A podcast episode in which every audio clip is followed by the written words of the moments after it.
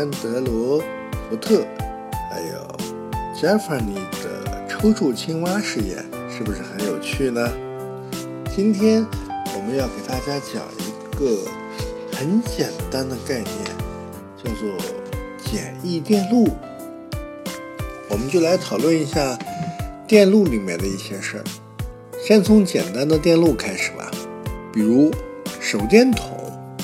嗯，现在可能大家都会用手机的手电筒来照明。那么那种以前我们小时候经常用到的那种装电池，比如装五号电池或者装一号电池的那种手电筒，不知道大小朋友们会不会见过？虽然这只是一个简易电路，但等研究明白了，你就会发现，它本质上放之四海接准，任何电力系统都适用。电路回路的回，顾名思义，路从哪里开始，就回到哪里为止，像是。一级方程式赛车车道，呜！是啊，总得有一个闭合的完整通路供电游走，电才能流动。在电路中，路必须由能导电的物质制成。能导电的物质是什么呢？比如说电线，比如说金属、铁丝。还有水，这一点大家一定要小心啊！如果遇到暴风雨的时候，一定要远离电杆，因为水是导电的。来吧，让我们先看看手电筒里电路的例子。开关一合上，电子们带有电荷跟能量的电子们就开始运动，于是。灯泡就亮了，可有一个难题，也是一个问题：电子走起来比蜗牛还要慢吗？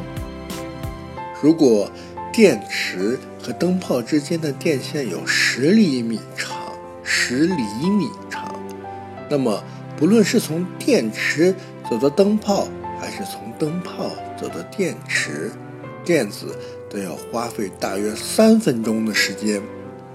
那这样的话，灯泡怎样才能快快的亮起来呢？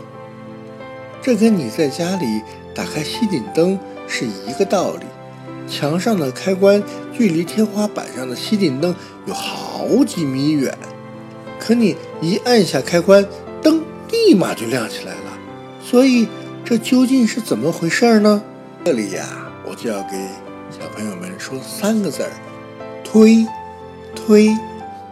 推，这是因为并非每个电子都是一路从电池奔跑到灯泡的，或许应该说爬到灯泡才更贴切。实际情况是，一个电子推推它的邻居，然后它的邻居再推推自己身边的电子，一个推一个，这样一来，电子中。流动的不是电子，而是推我，我推你，推开关一合上，电池就向前推动电子一，电子一推动电子二，而电子二又会同样推动电子三。依次类推，电子七把电子八推到灯泡，于是灯泡亮起来了。而电子十一把电子十二推进电池，好，一个完整的电路回路就这样形成了。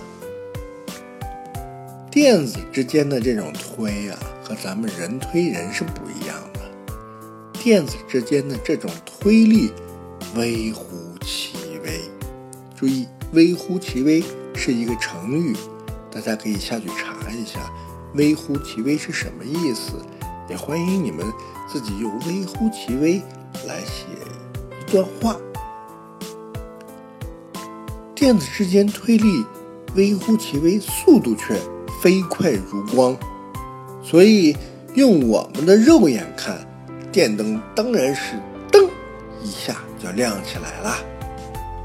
好啦，今天讲的是简易电路，这是一个完全闭合的电路，小朋友们可以自己用呃电池配上小灯泡，然后配上电线，尝试的来做一下小实验。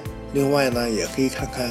电子一推电子二，电子二推电子三，他们这个过程到底有多快？下节课我们就要给大家讲福特这个概念了。